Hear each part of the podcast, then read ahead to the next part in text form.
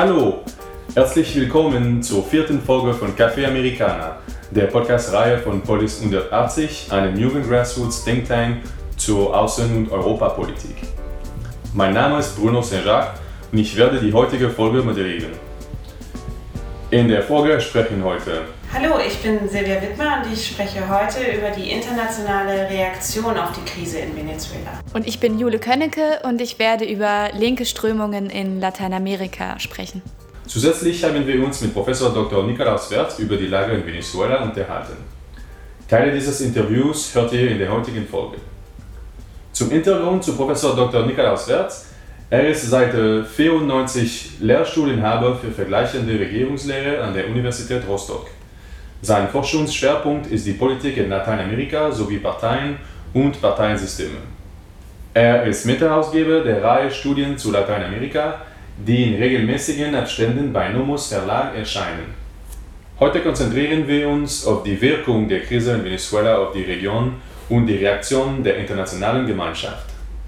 Am Anfang der Chavismus, also internationale, konzentrierte sich Chavez und auch Maduro auf die marxistisch-leninistischen Regierungen von Fidel und Raúl Castro in Kuba und die sozialistischen Regierungen von Evo Morales in Bolivien, Rafael Correa in Ecuador und Daniel Ortega in Nicaragua.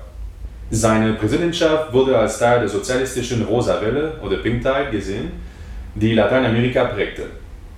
Chavez beschrieb seine Politik als antiimperialistisch, sich selbst als einen prominenten Gegner der Außenpolitik der Vereinigten Staaten sowie als Stimmkritiker der US unterstützenden Neoliberalismus und Laissez-faire-Kapitalismus. Professor Wertz gibt uns einen Einblick in die bisherige Beziehung mit den USA. Die USA hat ähm, historisch, wie wir wissen, häufig in Mittelamerika, aber auch in Südamerika eingegriffen, vor allen Dingen in der Karibik und Mittelamerika. Seit äh, 9-11, also seit 2001, hat sie sich weitgehend aus Lateinamerika zurückgezogen. Mhm. In den letzten Jahren äh, hat man beobachtet, dass der chinesische Regierungschef Lateinamerika häufiger besucht hat als Obama. Äh, bezogen auf Venezuela war klar, dass der anti-nordamerikanische Diskurs von Chavez äh, in den USA nicht unbedingt auf Begeisterung stoßen würde. Allerdings äh, gab es die sogenannte Maisto-Doktrin. Maisto mhm. war ein nordamerikanischer Botschafter in Caracas, kubanischer Herkunft, deshalb der Name der hat gesagt, wir müssen Chavez nicht nach dem beurteilen, was er sagt, sondern nach dem, was er tut. Okay. Ja. Und er exportiert uns das Öl und wir zahlen es regelmäßig. Also man kann, und das haben auch einige in den USA gemacht, sogar sagen, die USA sind die wichtigste Kraft, die Chavez oder jetzt Maduro finanziell stützt. Mittlerweile spielen die Chinesen und teilweise auch die Russen eine Rolle, weil die diese Situation für ihre Zwecke äh, zu nutzen versuchen. Aber die USA haben sich bisher zurückgehalten. Ähm, sie haben zwar beim Putschversuch 2002 äh, gegen Chavez, ähm, da war erkennbar, dass sie das ganz gerne gesehen hätten, möglicherweise, dass es einen Regierungswechsel äh, mhm, gegeben hätte, ja. aber man kann auch nicht sagen, dass sie jetzt äh, führend dahinter standen. Und Hugo Chavez ging ja aus diesem Putschversuch sogar gestärkt hervor. Nicht? Danach beginnt ja eigentlich seine ja. große Zeit.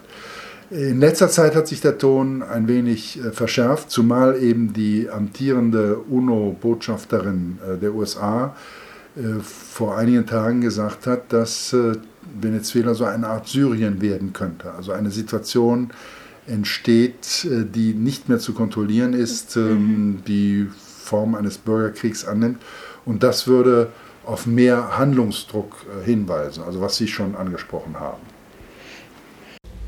Silvia, wie hat sich der von Professor Wertz angesprochene Handlungsdruck in den vergangenen Wochen ausgewirkt? Wie ist die aktuelle Lage in der Region? Der von Professor Wertz angesprochene Handlungsdruck hat sich darin geäußert, dass die Organisation der amerikanischen Staaten ähm, eine Sondersitzung einberufen hat zum Thema Venezuela, da sie die, ihre Prinzipien der Demokratietreue und der Menschenrechte verletzt gesehen hat ähm, das ist eine Entwicklung, die sich schon länger hinzieht, da die, der Generalsekretär der Organisation regelmäßig die Entwicklung in Venezuela kritisiert.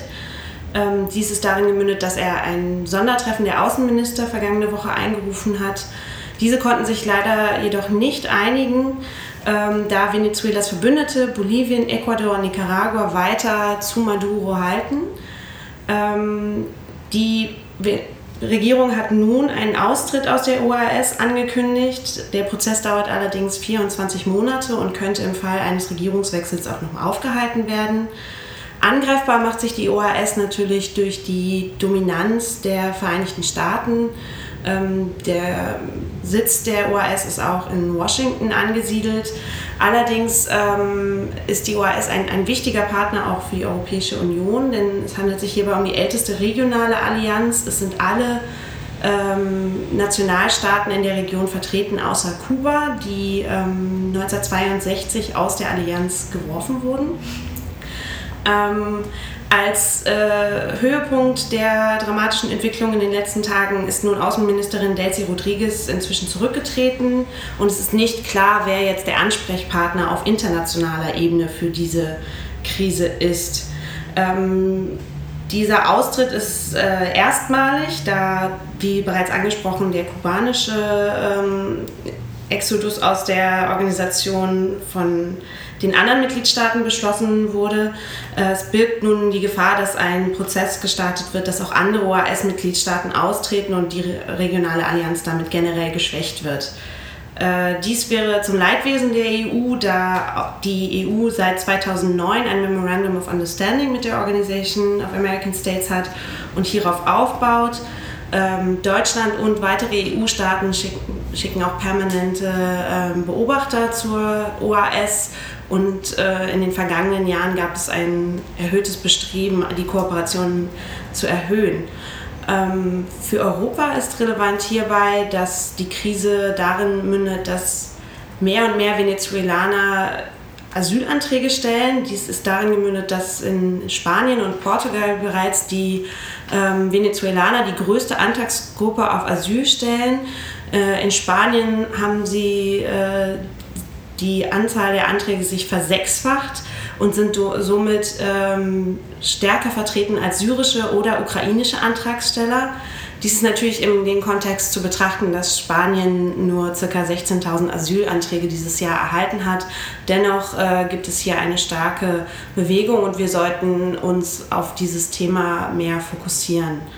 Ähm, ein weiterer Aspekt, der sehr spannend ist, ist auch, dass äh, Kuba und Venezuela nun einen verstärkten Schulterschluss suchen.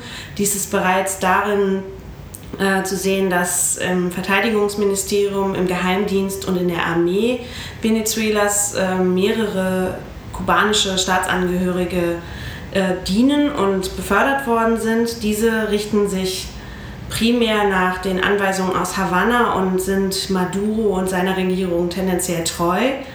Ähm, eine Intervention in die Geschehnisse ist allerdings unwahrscheinlich dennoch, da, wie von Professor Wert schon angesprochen, sich die USA aus der Region generell zurückziehen und die Trump-Regierung keine Tendenzen erkennen lässt, äh, diesen Rückzug zu revidieren und andere Kandidaten, die sich diesem annehmen könnten, nicht ersichtlich sind. Jetzt haben wir viel über die Lage in Venezuela und die momentane Krise der linken Regierung gesprochen. Auch andere Länder in der Region erleben gerade politische, wirtschaftliche und soziale Krisen. Diese werden oftmals im Kontext der sogenannten linken Projektes diskutiert. Jule, erklär uns doch mal bitte, was damit gemeint ist. Zu Beginn des 21. Jahrhunderts haben nicht nur in Venezuela, sondern auch in vielen anderen Ländern Lateinamerikas linksgerichtete und ähm, ja teilweise auch sozialistische Parteien Aufwind erhalten. Zu nennen sind hier sicherlich unter anderem Argentinien, Brasilien, aber auch Ecuador und Bolivien. Ähnliche Entwicklungen und Elemente dieser Regierungen sind ähm, Sozialprogramme für die ärmere Bevölkerung, also zum Beispiel wahrscheinlich das ähm, bekannteste Programm ähm, Bolsa Familia in Brasilien. Ähm, weiterhin eine klientelistische Umverteilung, insbesondere in Argentinien, Brasilien, aber auch Bolivien. Ähm, die Verstaatlichung der natürlichen ähm, Ressourcen, also Erdöl und Erdgas vornehmlich. Ähm, und außerdem versuchten die Regierungen die Fremdbestimmung ausländischer Interessen, vor allem der USA, in der Region einzudämmen. Darüber hinaus leiteten sie einen Demokratisierungsprozess ein. Bemerkenswert ist, dass die Regierungen dieser Länder ähm, alle demokratisch gewählt wurden. Aber ergänzt werden muss sicherlich, dass äh, sich alle Regierungen ja einer eher populistischen Rhetorik bedient haben und ähm, häufig auch sehr weitreichende Wahlversprechen gemacht haben, deren Nicht-Einhaltung dann häufig zu Enttäuschungen der Bevölkerung geführt hat und sicherlich auch zu, zu einem Vertrauensverlust der Bevölkerung. So kann man heute nicht nur in Venezuela, sondern auch in anderen Ländern Lateinamerikas Krisen vieler Art beobachten. Gründe dafür sind Misswirtschaft und Korruptionsskandale, insbesondere in Brasilien der Odebrecht äh, oder der Petrobras-Skandal, aber auch Versorgungsengpässe und Ressourcenknappheit. Dazu kommt häufig ein autoritärer Regierungsstil, der einzelnen Bevölkerungsgruppen unterdrückt. Und ja, unser Eindruck ist, dass dabei der Machterhalt eigentlich oberste Priorität für die Regierung zu haben scheint und dass selbst dann, wenn dafür in Kauf genommen werden muss, dass der Volkswille ignoriert wird.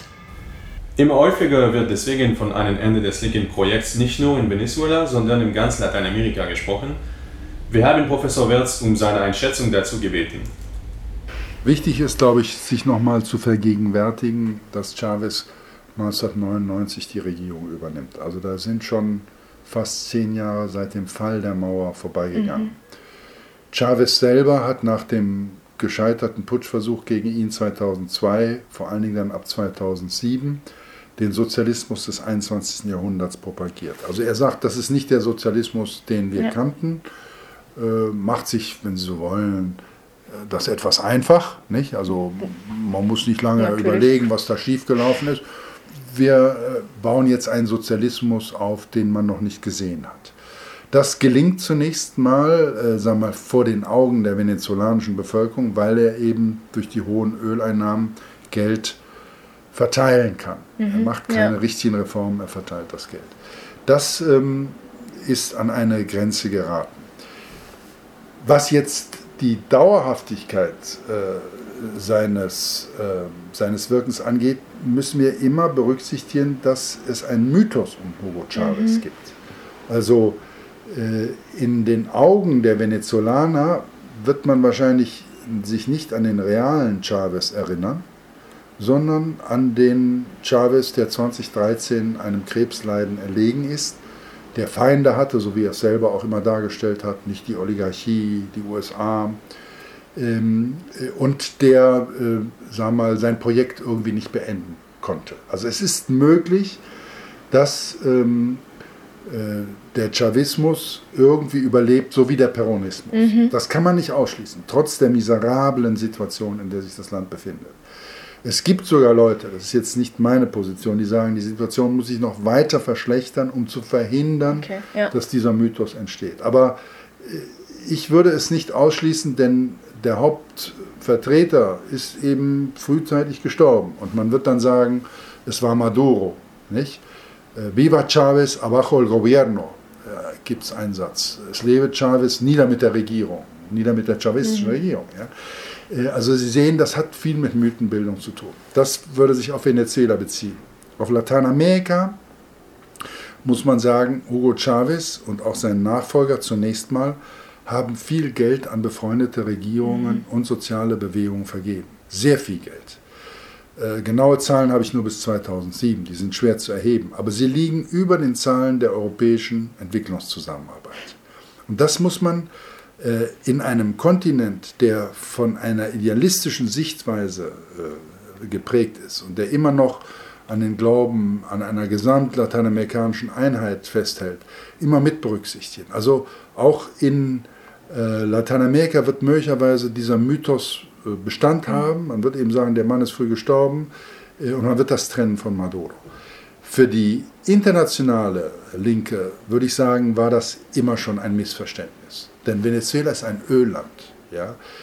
Über 90 Prozent seiner Einnahmen hängen vom Öl ab. 97 Prozent sind es im Moment. Also das war überhaupt nicht äh, mit anderen Ländern zu vergleichen. Nicht? Bundesrepublik Deutschland schon gar nicht. Es hat hier natürlich auch äh, Leute gegeben, das gilt für die Anfänge der Linken, als die Linke mhm. mit der WSAG zusammengeht. Äh, schreibt Oscar Lafontaine in der Welt einen Aufsatz mit Hugo Chavez zur Freiheit. Ja. Sarah Wagenknecht reist nach ähm, Venezuela, schreibt nach sieben Tagen ein Buch darüber. Äh, es gibt einen berühmten Mann, der damals berühmt berüchtigt, Jürgen Elsässer, mhm. der schreibt einen Essay über den Linkspopulismus. Mittlerweile gehört er zu den Pegida-Anhängern. Und der Homilius Verlag, wo auch das Buch Sozialismus des 21. Jahrhunderts erschienen ist, ist auch nach rechts gerückt. Also wir sehen hier die Ambivalenz des Populismus und der Globalisierungskritiker. Aber für Europa äh, war, glaube ich, äh, Hugo Chavez eigentlich äh, nie ein Modell das war ein Missverständnis. In Lateinamerika sieht es anders aus. Das war Café Americana. Wir bedanken Professor Wörth für das Gespräch und zum Abschluss haben wir ein paar Empfehlungen für euch.